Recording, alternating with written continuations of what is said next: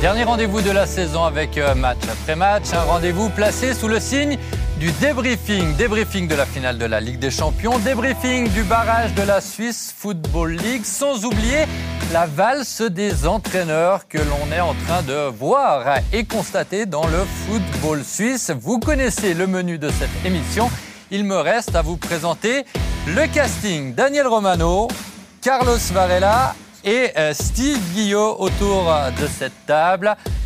Une émission que l'on va commencer en revenant sur euh, l'événement d'hier soir, cette finale de la Ligue des Champions qui a vu la victoire du euh, Real sur le score de, de 1-0. J'ai envie de faire un tour de table d'abord. En commençant par Steve, qu'est-ce que vous retenez de cette soirée, de cette finale? Courtois, essentiellement Courtois, qui a été absolument extraordinaire et qui fait en sorte que, pour moi, euh, le Real mérite, euh, mérite euh, cette coupe aux grandes oreilles. Daniel La 14e, la 14e, la 8e finale remportée de, de suite, la culture euh, européenne du, du Real. et Carlos?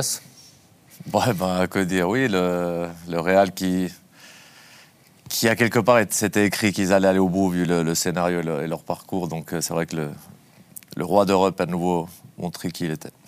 Pourquoi c'était c'était écrit? Parce que ce qui a été réalisé précédemment? Voilà, on, alors on se disait, est-ce que c'était peut-être déjà pas écrit avec les scénarios qui sont 4 remontadas, 3, 3 et demi euh, en 2 minutes, des autres, ils ont, ils ont cassé tous les records, donc on se dit, pas forcément Champions League, on se dit, normalement, on se dit, ouais, est-ce que c'est déjà, est-ce qu'ils sont en train de nous envoyer des signes que ça peut pas leur échapper? Eh ben, ça leur a pas échappé, donc euh, voilà, quand on est déjà enterré, puis on revient de nulle part, sans détailler les, les minutes, euh, etc., c'était peut-être déjà écrit que c'était leur année, je sais pas. Et pour, euh, pour avoir euh, suivi la, la finale avec Carlos, il disait déjà hier, après 20 minutes, quand Liverpool attaquait, quand Liverpool avait eu toutes ces, toutes ces occasions, il a dit tu, tu sens la, la victoire du, du Real. Parce qu'ils ont habitué à ça. Ils nous ont habitués à ça cette année. Un tir, un but. C'est ça. Ils étaient habités peut-être à quoi, le, le bon Dieu, euh, même si on ne veut pas mettre de la religion dans, dans cette émission, mais il y avait euh, des signes qui euh, faisaient croire que ça allait être... euh, Ouais, mais des signes, mais j'ai trop souvent entendu la chance. Il y a la chance, il y a la réussite. C'est-à-dire que si on regarde les buts qu'ils ont mis tous, hein, les Benzema, etc., c'est pas des décisions de l'avare, c'est pas des autogols, c'est pas que c'est tombé du ciel. Ils ont été les chercher parce que c'est une équipe que, euh, par rapport aux autres, quand ils arrivent dans les 16 mètres, ça fait kin. Ils font tout juste sur une action, ou sur deux actions, ou sur trois, quand ils ont besoin d'en faire trois. Mais c'est réalisé à la perfection. C'est-à-dire que c'est pas de la chance. Il y a eu de la réussite parce que parce que c'était là où ils étaient éliminés, mais ils sont quand même été les chercher. C'est pas des buts qui sont tombés, qui sont tombés du ciel. Donc c'est la différence pour moi entre la chance et la réussite. C'est quelque chose qui peut arriver à, à- à n'importe quel club, peut-être provoquer ce- ce- cette réussite ou? Non, je pense pas. pourquoi? Non, parce qu'il y a une culture, il y a une culture de la gagne. Moi, je- moi honnêtement, je suis très admiratif aujourd'hui de ce que j'ai vu avec le, avec le Real, parce que on a toujours un peu cette image des Galactiques avec le Real et puis ce foot champagne. Et là, moi, j'ai vu euh, une équipe, alors évidemment, avec des, des, joueurs de, de très grande qualité, mais avec une capacité de, de résilience, d'accepter la domination de l'adversaire, de travailler en équipe et finalement d'être d'une efficacité, et c'est ce qu'on veut au football, dans les zones de, vérité, avec évidemment des attaquants qui ont euh, beaucoup, beaucoup de, talent, pour ne, pour ne citer que Benzema et Vinicius par exemple, mais hier Valverde il fait un centre de, de, grosse qualité, et puis derrière vous avez ce, ce gardien, alors euh, pour, pour moi il était habité le gardien, parce que vraiment sur, sur les actions en live, je me levais, parce que je trouvais incroyable, et sur les ralentis, je me disais, mais ce gardien, il occupe tout le goal. Tu as l'impression que c'était un mur et qu'il était imbattable. On reviendra à, à Courtois un peu plus tard dans, dans cette émission parce qu'évidemment, il est incontournable par rapport à, à cette soirée. Mais Daniel a dit quelque chose. Huit victoires de suite en, en finale. Ouais. C'est ça la force de l'institution aussi? Oui, bah, Carlo Ancelotti disait à, à Manchester avant le match aller, à Manchester, en conférence de presse, on veut aller en finale parce qu'on sait que quand le Real est en finale, le Real est toujours le favori. Et c'est la vérité, le Real a perdu que trois fois euh, une finale de, de Champions League. Et, et c'est le genre de match. Et ça s'appelait pas Champions League. Voilà, ça s'appelait pas Champions League, Coupe d'Europe, appelez-la comme, euh, comme vous voulez. Le Real en finale, c'est pratiquement toujours, euh, toujours une, une victoire au bout. Ouais, je suis sûr que ça pèse aussi sur les adversaires. Ça n'a que des stats, mais ça là, il voulait, il voulait Madrid. Je sais pas si maintenant il va peut-être regretter de pas d'avoir pas souhaité euh, euh, City, City. mais Mais oui, le, Madrid, c'est voilà, c'est ils ont ça et puis les joueurs, ils, ils, ont, ça direct, que ce soit les jeunes, les vieux, ils ont cette confiance. Et puis moi, je prends la phrase de Guardiola, pour moi, c'est une des plus importantes cette année qu'il a eu sur le Madrid, après avoir perdu, après avoir été éliminé. Le Real à 0-3, la façon de jouer, ces joueurs-là, bah, ils jouent pareil. Euh, ils viennent chercher la balle dans la zone où tu viens, tu viens pas la chercher quand il y a 0-3, en parlant de Modric, de Kroos. Ils jouent dans des zones, il y a des équipes à 0-3, bah, on change tout. Et eux, ils restent dans, cette confiance, dans cette philosophie de, jeu qu'ils ont. Et je pense que c'est ça. Ça imprègne aussi en disant on est le Madrid, on aura peut-être notre occasion, enfin, on l'aura sûrement, on lâche pas, puis ils changent pas. C'est quand même Guardiola qui dit ça après avoir été éliminé. Je pense que ça, on sous-estime des fois euh, en, pensant voilà c'est de la réussite, mais ils changent pas. Ils y croient jusqu'au bout et on voit les joueurs, que ce soit des gamins de 20 ans ou l'expérimenté de 35 ans, il y a pas, Madrid ne panique pas en fait. Ils peuvent être éliminés bien sûr, mais ils paniquent pas. Et ça, c'est une force incroyable que c'est un message que tu montres à l'adversaire en disant voilà, on leur met 3-0, mais les gars, ils continuent leur, jeu. Et tu montres une confiance et à quelque part, ça touche l'adversaire, ça j'en suis sûr. À quel point c'est l'expérience de gagner? Alors du club, mais aussi des, joueurs, les, Modric. Alors Marcelo n'était pas sur le terrain, mais Kroos, euh, Benzema, il a bien montré que c'était la, cinquième pour lui aussi. Ils sont neuf, hein Neuf à l'avoir gagné cinq fois. Donc l'expérience, si c'est votre question, l'expérience des, joueurs bah, qui, qui, ont déjà fait du coup cinq campagnes en allant au bout, forcément elle compte bien sûr. Ouais, elle compte, elle, elle, passe aux jeunes parce que quand ils retournent le match contre, euh, je sais plus, avec toutes les remontadas, ouais. City ou Chelsea sur le terrain, il n'y a pas Kroos, il n'y a pas Modric, et c'est les Kamavinga, c'est les Rodrigo. Donc, donc je me dis que même cette expérience, ils, ils arrivent dans les vestiaires à la faire passer pas que dans le jeu, que les mêmes gamins quand ils rentrent il dit j'ai remplacé Modric, j'ai remplacé. Et puis on est en train de perdre, il faut retourner. Donc c'est vraiment cette culture, elle est imprégnée. Dès, je pense dès que le joueur il, met une griffe, on lui fait comprendre. Je pense que comme Carlos, c'est pas de la chance. Alors vous battez le PSG, c'est tellement un club particulier que je vais l'exclure, mais derrière vous battez le premier, deuxième, troisième de la première ligue anglaise, considéré comme un des meilleurs, voire le meilleur championnat au monde. C'est plus de la chance. Et puis, euh, vous parlez de Marcelo, mais des fois, vous êtes un joueur très important sans être forcément sur le terrain. D'ailleurs, il y a une symbolique très forte à la fin du match. C'est lui qui a le brassard de capitaine. Benzema ce brassard et c'est lui qui lève euh, en premier la, coupe. Donc, euh, c'est tout un vestiaire. Et je lisais une interview d'Ancelotti aujourd'hui qui disait que c'est plus facile de gagner un titre avec, avec le Real parce qu'il y a cette institution et, tout ce, passé glorieux qui, qui, vous pousse à être euh, au fait du football européen. On ne peut pas omettre le, rôle d'Ancelotti quand même. Il a peut-être, euh, avec tout ce qu'il a fait cette saison, pris une place euh, qui sera difficile à égaler, vainqueur dans les cinq grands championnats européens, quatre Ligues des Champions à son, à son palmarès je sais pas, il y a peut-être Mourinho qui. Euh, non, effectivement. C'est le meilleur, en termes de titres. C'est grandiose ce qu'il fait, quoi. Et dans la durée, hein, je crois que son premier titre, c'est en 2002. 2003, je crois. 3. 2003. Et, 20 ans après, il, fait encore euh, ce titre-là. Il, se remet en jeu en plus. Hein. C'est lui qui gagne la décima en, 2014 et Florentino Pérez le, le rappelle. Il a tout à perdre avec euh, le Real qu'on n'attend pas forcément euh, ni champion euh, d'Espagne, ni vainqueur de la Ligue des Champions. Et finalement, il, va au bout. Quatre Ligues des Champions pour un seul coach, c'est énorme. La, la, mission, elle était, elle était incroyable.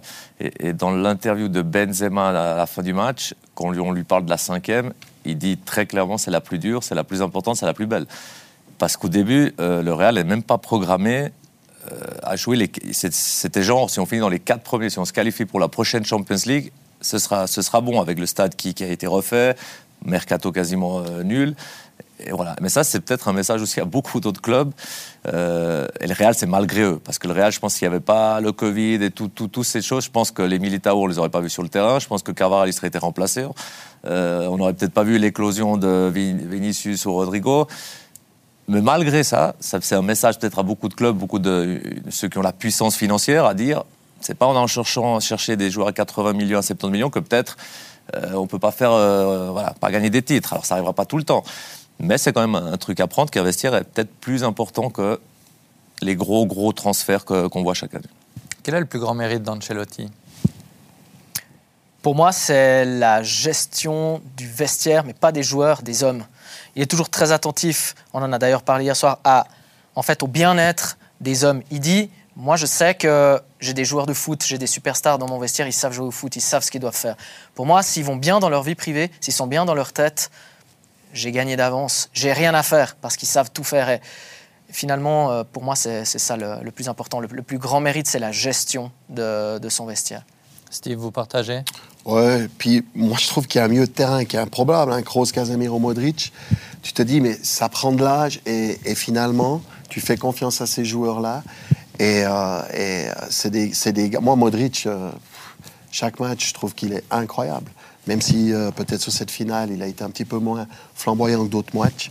Mais euh, ouais, c'est cette gestion, parce que tous ces joueurs-là, ils ont des monstres égaux.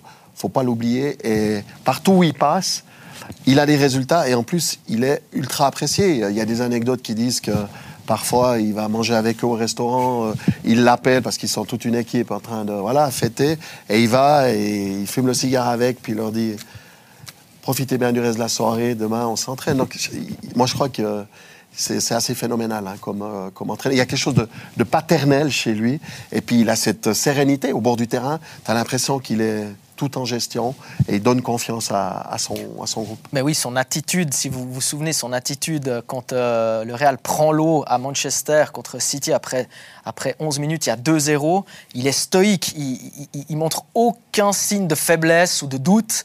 Et c'est pareil euh, au retour quand euh, le, Real est mené 1-0 avec le, but de Marez. Il, est, il donne vraiment l'impression bah, d'y croire, euh, d'y croire toujours et de faire confiance à, son équipe. et ça, les joueurs le ressentent. Il est avec tout le monde pareil. Parce que moi, je ne suis pas d'accord, il n'y a pas de trop d'ego à Madrid. Mais je suis sûr que c'est lui qui calme aussi ça. Sans chouchouter quelqu'un, dans la presse, il fait attention à ne pas mettre en avant un ou l'autre. Euh, tout le monde est au même niveau. Et moi, les meilleurs. Alors, je dirais jamais que c'est le meilleur entraîneur du monde parce qu'il a gagné, parce que pour moi, il a fait des erreurs, puis quelquefois, il a, les changements, bah, c'est de la réussite. Il faut extrêmement de réussite. Et puis, pour moi, le, voilà, à Madrid, c'est pas comme entraîner Liverpool. C'est un vestiaire différent. Et lui, il a cette, classe de justement pas être trop paternel. on, le voit rarement avec les joueurs. Ils n'ont pas besoin de ça. Il a vite compris que, les joueurs, le cadre, c'était pas des joueurs où il fallait leur dire "T'as été bon, je compte sur toi", et, et, et il met personne en avant. Et, et, ça, c'est pas dû à, tout le monde. Mais peut-être qu'il collera pas du tout dans, un, dans une équipe, dans un cadre comme Liverpool, où club ne collera pas du tout à Madrid. Donc je pense que, que la pioche du Madrid d'aller chercher Ancelotti, qui était qui est sûrement pas le meilleur entraîneur du monde, mais même Zidane n'était pas le meilleur entraîneur du monde quand il gagnait. Mais ils ont su faire confiance au, cadre. Et quand je vois Ancelotti partager avec son banc pendant le match des mini, des mini euh, réunions, et club, il fera jamais ça. Mais parce que, dans son cadre, parce que c'est pas ça, ça, Il a compris qu'il fallait pas faire ça. Ça, je pense qu'il a, il a, super bien maîtrisé et tout le monde était concerné. Par contre, je ne suis pas d'accord avec vous sur, euh, sur les, erreurs. Sur la campagne de la, de la Champions League, euh, j'ai vraiment plutôt l'impression, alors qu'il a, il a presque tout fait juste dans les changements. Euh, rappelez-vous, Kamavinga. Moi, j'ai un match en tête, c'est quand il fait rentrer Rodrigo, droit y a City qui marque. Et là, je pense qu'on aurait dit quel changement, etc. Puis après, il y a le, il y a le doublé. Mais je dis, il faut. À la fin, c'est juste, c'est clair. Mais ça s'est joué à, pas grand-chose, mais c'est vrai. Quand on gagne la Champions League, forcément, il n'y a, a, pas beaucoup d'erreurs. On va parler de Thibaut Courtois quand même avec, avec Steve, parce que jusqu'à cette finale, on a dit c'est la campagne de, de Benzema. Et aujourd'hui, on se dit c'est euh, la finale de, Courtois. Il y a eu 9 tirs au but euh, cadrés à 1 et c'est l'équipe qui a tiré une seule fois au but qui, a gagné. Thibaut Courtois, infranchissable, habité comme vous l'avez dit. mais absolument incroyable. Mais l'un n'empêche pas l'autre. C'était la campagne de Benzema et la finale de, Courtois. Moi, je pense que la première action où c'est une sorte de talonnade de, de, Salah, euh, ça, elle est absolument incroyable parce que dans son mouvement, il part sur sa droite et en fait, elle comme ça, elle ne paraît pas dure. Euh, L'arrêt ne paraît pas dur, mais il, arrive à aller et, la prendre. Et je pense que ça génère euh, la suite de, sa, de sa finale. Ensuite, tu as l'impression que Mané va marquer et puis la touche des bouts des doigts, il a la chance avec. Que ses poteaux, elle aurait pu lui taper la nuque. Euh, le dos, et puis non. Et, en, plus, il y a ce duel, parce que si on regarde cette finale, faut pas oublier, on a parlé beaucoup du Real, mais si le joueur qu'on relève aujourd'hui comme étant le joueur de la finale, le MVP, c'est Courtois, c'est quand même que, en face, Liverpool a quand même fait un match. J'ai entendu sacre mérité pour le Real parce qu'il a gagné ou parce qu'il y, y, a eu Courtois qui a fait gagner cette équipe? Non, mais sur le parcours, on l'a dit, je pense que c'est mérité. Et hier puis, soir, euh, de toute sur hier façon, soir habituellement, quand euh, voilà, ils vous, ils vous font un grand gardien. Moi, j'ai été un petit peu surpris d'Alisson, notamment en première mi-temps. Une fois, il sort des 16 kamikazes sur le but annulé de, de, de- de Benzema. il l'air, euh, Il, il- il- il fait à peu près n'importe quoi. Donc euh, voilà, moi, moi, j'étais assez surpris. Je me disais, mais est-ce qu'il y a Karius numéro 2 sur, sur la finale? Après, ça, en deuxième, ça, ça a mieux été. Bon, il n'a pas été ultra sollicité, mais sur sa, pr- je Bon, le il trouvais toujours, il- hyper nerveux. Il Quoi. en fait toujours une, euh, Ouais. une par-ci par-là par match. On se dit souvent quand il l'a faite, si c'est en première mi-temps, c'est bon, euh, on passera au, au match suivant. Par contre, je suis pas tout à fait d'accord avec vous pour euh, Courtois que en finale. Rappelez-vous le nombre d'arrêts qu'il fait qui sont décisifs quand le Real est mené d'un but ou quand euh, le Real est en grande difficulté et qui est, et qui a un partout. Il, il a, il a fait des arrêts monstrueux. Déjà en termes. Il est resté en dans l'ombre de Benzema. Ah, moi je suis pas d'accord. Oui. Alors on a beaucoup. Non, mais ça, c'est peut-être qu'on a Non, beaucoup parlé de. On est d'accord, on est Non, d'accord. Sur- Paris, Chelsea, entièrement City. d'accord. Entièrement d'accord. Mais même, euh, même en phase de poule. En phase de poule, il fait des arrêts déterminants. On a parlé plus de Benzema parce qu'à un moment donné, il y avait plus de buts de Benzema que d'arrêts. Mais il y a eu toujours l'arrêt qui a Oui. permis de ne pas les, De les, garder le Real en jeu. les enfoncer. C'est toute la saison. Quand on sait la saison qu'il a fait l'année dernière, qui n'était pas bonne du tout, où il doutait que c'était une... ils avaient fait le mauvais choix. Là, cette année, euh, il est bon. Après, pour répondre à, la question, c'est clair, si Courtois fait un super match, Liverpool pouvait gagner avec le même, la même prestation. J'ai presque envie de dire, c'est Liverpool qui, qui, qui, doit la gagner. S'il n'y a pas deux arrêts, euh, je prends juste deux arrêts où il y a but, Liverpool gagne 2-1, à moins d'un scénario de nouveau de remontada, mais, mais on est obligé de dire que le Real est, est bien payé. Après, les stats, non, c'est un autre jeu. C'est des fois, il manquait un centimètre pour lancer Vinicius en profondeur. Ça compte aussi comme des occasions. Mais oui, sans rien changer, même si Liverpool, pour moi, n'était pas à son meilleur moment. Ça, c'est ce qui a un peu aidé Real, c'est que euh, Thiago, qui était incertain, je pense pas qu'il était à 100%. Fabinho, pareil. Euh, les- on a vu qu'il y avait de la fatigue. Voilà, Van Dijk aussi. D'ailleurs, très, très, très calme. Très, il n'a pas fait son rôle de leader comme il a l'habitude. Les côtés, où toute l'année ça, ça court, ben, en jouant tous les trois jours, on a, on a vu peu de dédoublements quand même sur les côtés. Donc, ils étaient bons à prendre. Mais même comme ça, si Liverpool euh, met juste deux buts euh, et Courtois n'était pas là, eh ben, on est obligé d'avouer que Liverpool méritait aussi euh, largement de la gagner. C'est exagéré de, de dire que peut-être c'était le match de trop dans cette saison interminable pour euh, Liverpool qui a couru après un quadruplé qui au final s'est révélé être Clairement, doublé. alors euh, Carlos est un suiveur du Real, moi plutôt de Liverpool. 63e match pour la plupart des joueurs. À quelques jours près, ils perdent, ils perdent euh, finalement euh, le, le- le titre euh, pour un point, pour un seul petit point sur une saison euh, qui, est, qui est conséquence. Et vous avez quand même des joueurs qui ont joué des matchs internationaux, notamment les joueurs qui ont été à la Cannes. Donc 69e match pour Salah voilà, moi j'ai senti quand même un Liverpool, oui, qui a, mis une, intensité, mais le, grand Liverpool peut mettre encore plus d'intensité. Et là, il en a manqué un tout petit peu hier, parce que pour battre euh, ce Courtois-là, il aurait fallu alors encore plus presser euh, ce Real, mettre encore plus d'intensité euh, dans les zones de vérité, dans les 16 mètres, et il aura manqué un peu de jeu. Après, Liverpool a toujours couru après, après City en, en Première Ligue déjà. Et puis, si on regarde le, le parcours en, en Champions League à partir des huitièmes de finale, on a l'impression qu'après le match aller, c'était pas plié, mais Liverpool était toujours déjà dans une situation favorable et s'est contenté de, de gérer au, au match retour. Ça a d'ailleurs failli lui, lui jouer euh, un mauvais tour contre, contre Villarreal. Donc, ouais, effectivement. euh, Il y avait des signes de été- fatigue dans la ouais. dernière journée parce que je suis plus suiveur de Liverpool que le Real. hein. la première ligue, là, je, je rate pas un match. Ils avaient montré des signes de fatigue qui étaient normales. On, on les voyait même avant. On- moi, à un moment donné, je me suis même dit que ce qui n'était pas possible, genre laisser partir City pour cette finale, en sachant que Madrid pouvait euh, quasiment jouer toutes les deux semaines s'ils voulaient. Et ils l'ont pas fait. Ils ont joué ce titre à fond. Et, et les deux derniers matchs de, de, de première ligue, on a vu, on, on a vu que c'était pas le, le même Liverpool. Mais je répète, ils étaient bons à prendre, mais même comme ça, ils étaient euh, même un petit peu au-dessus du Real. On peut se poser la ça. question, Carlos, deux, trois matchs avant la fin. Il a mis parfois euh, des équipes euh, À plutôt B, à notamment, Southampton. Alors il gagne péniblement, je crois. Enfin, euh, je, je me suis posé la question, si pas qu'ils soldaient la fin, mais, mais s'ils essayaient d'être dans une gestion, ça a failli leur coûter quand même des points. Finalement, ça reste quand même des grandes équipes, ces équipes. Quel bilan pour, pour Liverpool qui a visé un quadruplé, qui au final a, on met des guillemets, hein, parce que chaque club rêverait d'avoir un, doublé. un- un- un doublé.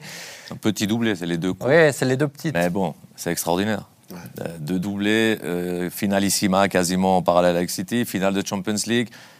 Euh, je serais- avec la même prestation, ils peuvent, ils peuvent tout gagner. Ouais, ils peuvent aussi que- tout perdre, hein, rappelez-vous. Ils, ga- gagnent les deux finales au, au tir au but. Donc vrai. ils peuvent se retrouver avec rien du tout. C'est vrai. Donc ils ont la, ils ont la moitié de la, du truc. Donc euh, ça va. Mais je pense qu'ils auraient bien balancé les deux finales de coupe pour euh, de hier soir. Et au final, bah, Mais pour moi, il y a quelque chose d'énorme dans cette fin de saison. C'est que de toute façon, ils, ils sont toujours dans le cœur de leur public. Je ne sais pas si vous avez vu à la fin du match, on voit certains joueurs avec le pull sur les yeux ou en train de pleurer. Et là, le, le- le public se met, se met à chanter. Il y a, il y a- en ville, chez, à Liverpool, le public était, était dans les rues, ça chante toujours euh, leur fameux hymne. Et, euh, et je pense que ça ne va pas laisser insensible. Euh, parfois, il y a des défaites qui, qui te font encore grandir, malgré tout. Et ça, ça reste un club particulier, Liverpool. Puis souvenez-vous, euh, la dernière fois qu'ils perdent la finale contre, contre Madrid en 2018, ils vont en finale l'année d'après, ils la Ils la gagnent. donc, voilà. voilà. Et peut-être pour euh, conclure, cette partie est dédiée à la Ligue des Champions. C'est peut-être le Real qui, au final, a un meilleur bilan de saison que Liverpool. C'est assez incroyable. C'est incroyable par rapport au, au- au- déjà au, au but qu'ils avaient. Euh, C'était pas ça. Donc là, c'est Championnat Ligue des Champions, hein. Voilà. Bah, Et Super Coupe d'Espagne.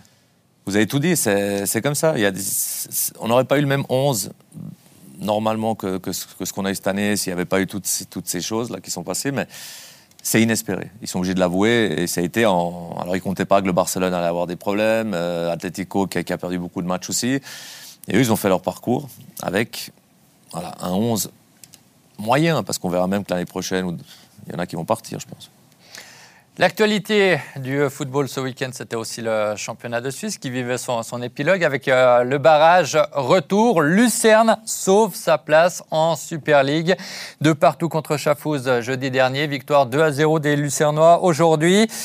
C'était dur quand même pour euh, Lucerne, mais au final, Daniel, est-ce que c'est finalement pas simplement, entre guillemets, la logique qui a été respectée? Oui, puis j'ai envie de dire heureusement, parce que moi j'ai toujours euh, une, une affinité spéciale avec cette équipe de Lucerne que je trouvais euh, bah, un peu malchanceuse, malheureuse euh, en, début de, en début de saison jusqu'à ce que tout le monde décide bah, d'aller de changer d'entraîneur, de faire le, le mercato que, Lucerne a fait.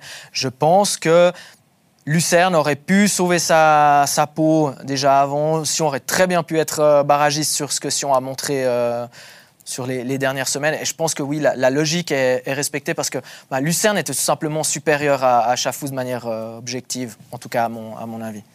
La plus grande différence entre les, deux équipes Bah, la technique euh, individuelle, c'est-à-dire que Lucerne, pour moi, c'est clair que excellent deuxième tour. On, pensait qu'ils allaient manger euh, Chafouz, donc respect déjà à Chafouz de ce qu'ils ont fait. La différence et on a retrouvé un, Lucerne. Pour moi, ce, barrage a quand même montré peut-être le pourquoi Lucerne s'est retrouvé euh, barragiste, parce qu'une saison c'est c'est long. C'est-à-dire qu'ils sont dans la peau du chasseur. Tout leur était pardonné, c'est-à-dire on les a enterrés, ils avaient 11 points à- Noël. Ils retournaient des matchs, ils marquaient 3 buts à Zurich, 3 buts à IB. Puis là, ils, se sont mis dans la peau du, top favori qui, euh, qui plus est en marquant vite dans le match. Et ils se sont retrouvés dans une fébrilité qu'on a vue jusqu'à la fin. Parce que Chafouz, s'ils mettent un but, euh, je ne peux pas imaginer comment, comment se passent les dernières minutes. Donc la différence s'est faite sur un Ugrinic, sur, sur des joueurs que Chafouz n'a pas, que la Challenge League n'a pas, sur des actions individuelles. On n'a pas vu les vagues lucernoises atomiser Chafouz, alors qu'on les voyait contre des ténors de la Super League. Donc, il ne faudra pas croire non plus que l'année prochaine, Lucerne va repartir comme ils avaient fini le deuxième tour, parce que même cette année, ils avaient gagné la l'année dernière, ils avaient gagné la coupe, puis ils, ont entamé le championnat catastrophique. Donc, je pense que cette équipe est bonne, avec des bons joueurs, mais pas assez de joueurs qui ont le mental, euh, euh, pas, de, battant, mais genre on est favori, ah, et puis ils sont un peu fébriles. Mais après, il y a le contexte aussi qui fait vrai. une grande différence. Parce que euh, je, je partage votre avis sur euh, la remontada en, en championnat. Tu as le droit de perdre un match tout à coup euh, parce que devant, ça n'a peut-être pas gagné non plus. Là, euh, tu joues une saison sur ces deux matchs de barrage. Donc, les vagues, euh, peut-être qu'on aurait pu attendre, que certains auraient pu attendre. Moi, j'ai pas été surpris de ne pas les avoir vus parce qu'il y a eu plus de prudence, j'ai trouvé. Mais je la trouve extrêmement logique au final. Parce qu'il y avait trop, trop d'enjeux pour, euh, pour risquer ça. Elle est logique et, c'est ce qui arrive malheureusement dans ces matchs. euh, qu'on verra peut-être play-off un jour, c'est quand l'enjeu est comme c'est important, eh ben, ça tue un peu le, le jeu. C'est-à-dire que ben, c'est exactement ça. Mais on a vu que quand ils se sont mis à garder le score, quand ils se sont mis à gérer, eh ben, Chafouz a eu toutes les occasions. Donc on a vu aussi les défauts de, de cette équipe quand ça part pas. euh, les matchs ouverts on se dit justement dans une semaine on pourra le récupérer. Ça aussi, Voilà, on est ça- sur une ça- problématique un peu plus globale au, au- au final. On l'a vu avec les trois finales européennes. C'est pas le, le même genre de rencontre qu'une C'est clair. demi-finale. Ouais, Euh, exactement. Steve, vous avez douté hein, à un moment de ce barrage quant à la capacité de Lucerne à se maintenir ou euh, finalement euh, D'abord, je trouve très intéressant la lecture de Lucerne qu'a fait euh, Carlos. Et pour répondre à votre question, je pense que Lucerne a fait le plus dur au match aller parce que Lucerne a été malmené.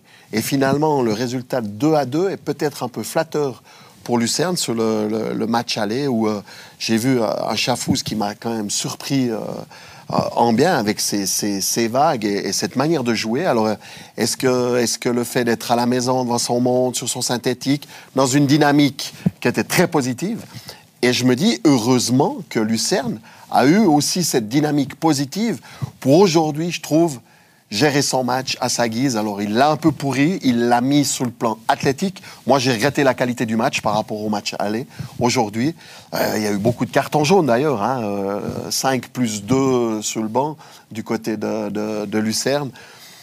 J'ai pas vraiment eu, eu peur par rapport à ce que je voyais parce que on n'avait pas du tout le même match qu'au match aller et il manquait quelque chose à ce Chafouz pour aller bousculer Lucerne aujourd'hui. Moi, j'ai douté après le match aller, le 2 à 2, mais parce que j'ai vraiment eu la sensation que Chafouz a voulu euh, bah, chercher quelque chose au match aller et gérer au match retour. Et je me dis que si, par miracle, Chafouz avait réussi son, son coup, 1-0, 2-1, 2-0 à l'aller, ben, peut-être qu'à la Suisse Sport Arena... Mais C'est pour ça que je- le possibilité 2 à de- 2 pour moi, c'est- ça m'a sécurisé par rapport à Lucerne. moi, c'est le que je me- contraire. Je me suis dit, ils ont fait le plus dur en allant chercher un point euh, à l'extérieur sur, sur- sur une équipe qui a, qui a- qui a joué un, un- un très très bon match. Non, et puis, si on regarde techniquement, Chafouz est beaucoup plus fort en contre, à la récupération. c'est- Ils sont excellents. hein. Ils Ouais. se projetaient à 4-5. Donc, le, le scénario du barrage n'a jamais mis Lucerne en, en déficit. C'est-à-dire qu'ils ont toujours marqué les, les- ils, sont, ils ont toujours mené le long des 180 minutes. S'ils avaient perdu à Chafouz, on entame à Lucerne aujourd'hui en sachant les forces de Chafouz qui risquent d'attendre et puis de sortir. Voilà, ils ont, marqué, ils ont eu la chance que le scénario était, était pour eux, mais quand même. Déjà, on est content pour la Super League, c'est quand même la meilleure équipe globalement qui, qui est passée, mais voilà. Pour faire un petit parallèle avec le Real, hein, si vous me permettez, c'est culotté, mais c'est la dernière. Muller, Vous Courtois... avez vu, vous avez vu ma chemise. Euh, non, mais Lucerne a pu profiter dans les deux matchs d'un penalty. Et c'était chaque fois l'ouverture de, la marque. Comme s'il y avait quelque chose d'écrit qu'ils allaient rester. Il y a, cette sortie un peu kamikaze euh, du gardien de Chafouz sur le premier match où tu dis est-ce que c'était vraiment nécessaire? Aujourd'hui, euh, voilà, il y a cette main, c'est toujours un peu la poisse. Et, euh, il y avait, y avait tout pour eux quelque part, quoi. Tout, tout, tout pour eux. On va écouter le, président de Lucerne, Stéphane Wolf. C'est Johan Tachet qui l'a rencontré au terme de la rencontre. Et après, on parlera un peu plus de, de Lucerne et du futur de, possible pour cette équipe. J'ai plus de nerfs, mais euh, bon, je suis très soulagé maintenant et puis je pense qu'on mérite de rester au Super League après ces, ces dernières semaines et mois qu'on a fait depuis, euh, depuis euh, Noël. Et puis euh, c'est largement mérité, je pense. Comment analysez-vous cette saison? Elle a été très compliquée. Il y a eu deux parties. Une première difficile et la seconde avec l'arrivée de Mario Frick où Lucerne a, démontré qu'il avait le potentiel pour jouer en fait le haut du tableau. Oui, c'est juste. euh, on, a, on a réglé deux, deux, trois trucs en hiver.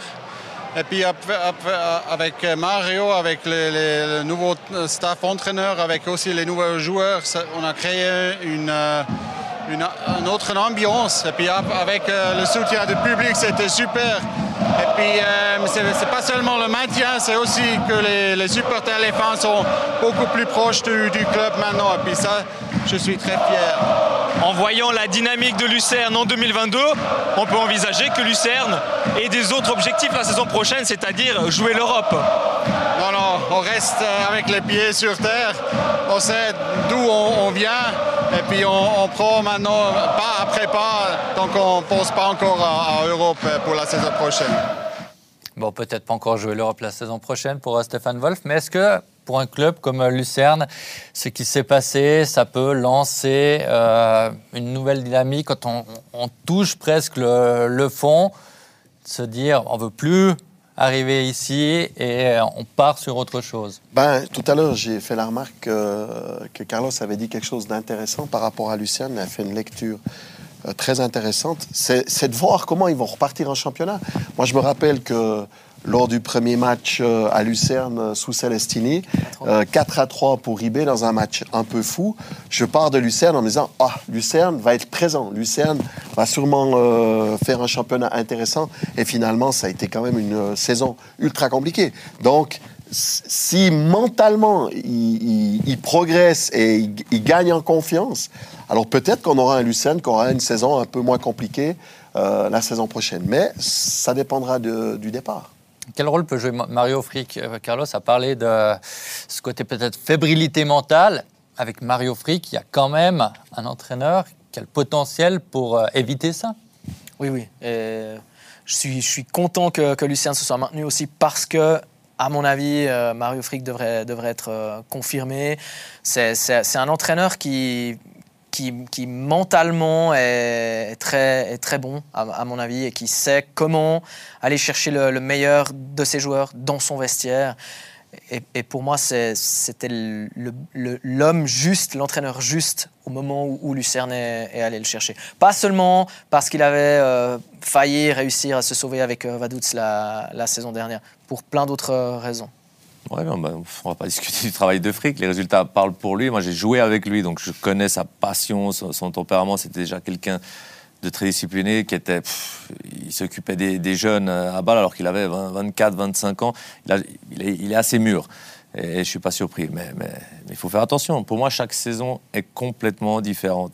Et puis, euh, parler d'Europe, alors, ils ont bien appris de leur leçon parce qu'avant cette saison, ils étaient pas loin, mais il y a aussi Saint-Gall qui a fait un super deuxième tour, donc on peut dire ils vont jouer l'Europe. Il y a Bâle, il y a IB, il y a Zurich, donc il n'y a, plus a pas de place pour tout le monde.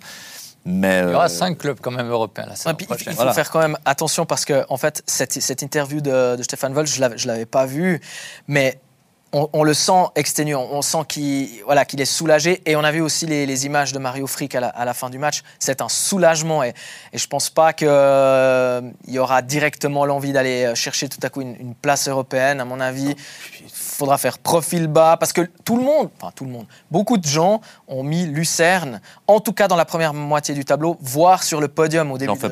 Moi aussi. Mais voilà, ça veut dire que c'est pas parce que sur le papier on a euh, une équipe qui semble capable de qu'à la fin le terrain donne ce, ce, résultat. C'est pas parce qu'ils finissent super bien que forcément dans un mois. Ouais, parce qu'ils étaient en mode survie, hein, deuxième tour. Ils n'avaient pas le choix. S'ils voulaient se maintenir, ils devaient absolument gagner des matchs, ce qu'ils ont fait admirablement bien. Mais, mais là, euh, tu repars à zéro. Hein.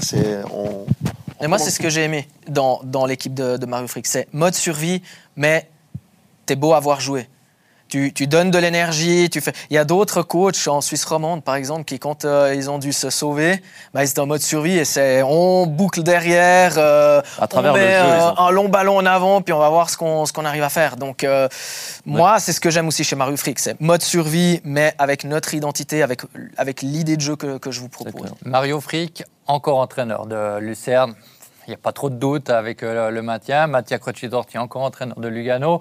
Euh, Giorgio Contini, confirmé avec euh, Grasshopper. Et pour le reste, en Super League, ah, c'est le grand remue-ménage.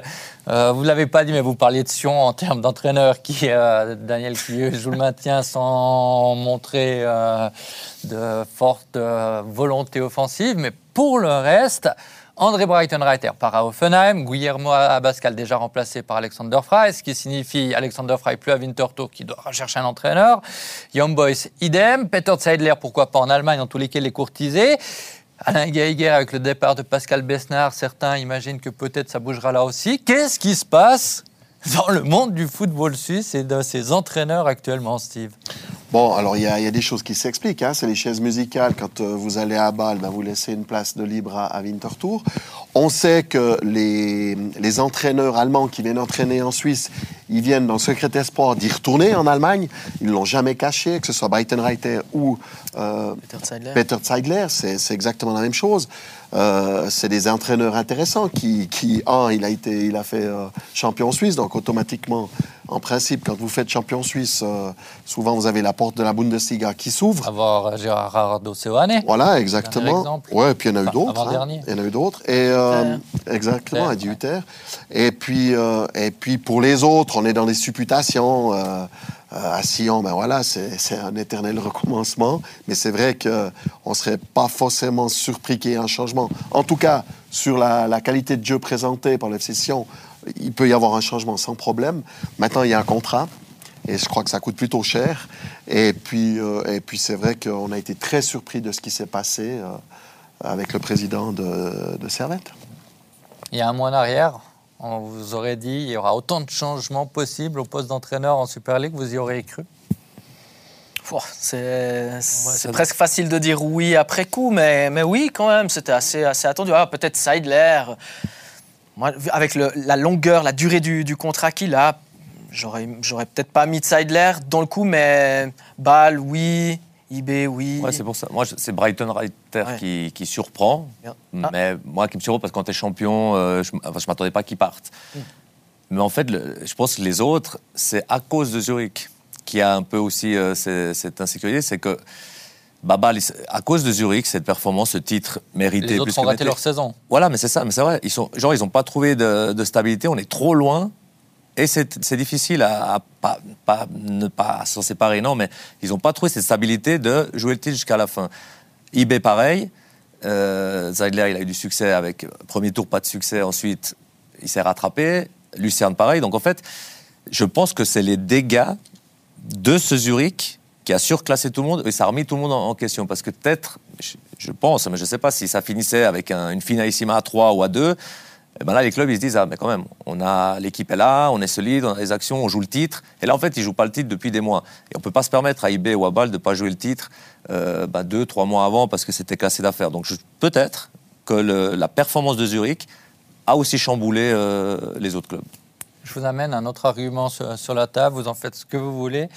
Mais est-ce que la prochaine saison, avec euh, un demi-relégué, il y aura le dixième qui sera barragiste parce que le euh, championnat va, va changer, et, euh, et il y a plus de stabilité, et peut-être l'occasion aujourd'hui de prendre un, un plus long départ, un- enfin un départ Un nouveau départ. sur le plus long terme. Est-ce que c'est pas le bon moment pour euh, mettre en place certaines choses? Clairement, oui. S'ils ne le font pas maintenant, euh, quand? Donc, euh, moi, en tout cas, c'est la, la lecture que, que j'ai. Je veux pas. Ah non, ah, alors là, vous, touchez quelque chose de très sensible là sur, sur la réforme. Mais on aura du foot cette année, donc autant prendre un bon entraîneur. Et, et- pour la prochaine saison, donc dans deux, avec les playoffs, je, je- me répète, quel sera l'intérêt d'avoir un super entraîneur? En sachant qu'il y aura des playoffs où la saison jouera à la fin, mais c'est pas le débat. Mais oui, je pense que, allez, il y a peut-être huit clubs qui savent qu'ils vont pas être relégués euh, déjà, déjà maintenant, parce qu'il y aura encore un barrage au cas où d'une saison catastrophique, et il y a le petit Poussev Intertour qui vient. Donc s'ils veulent construire pour euh, ben, dans, dans deux ans, c'est clair qu'au niveau du timing, euh, c'est bon. Sur la réforme, on n'aura pas le temps d'en. Non, et c'est pas le but aujourd'hui. Est-ce qu'on a et- beaucoup et de je- clubs en Suisse qui ont la culture du long terme? Mais par exemple, Je trouve que là, maintenant. Allez-y, allez-y. Je prends un exemple, Servette. Il y a eu passablement de critiques par rapport à, à Alain Geiger.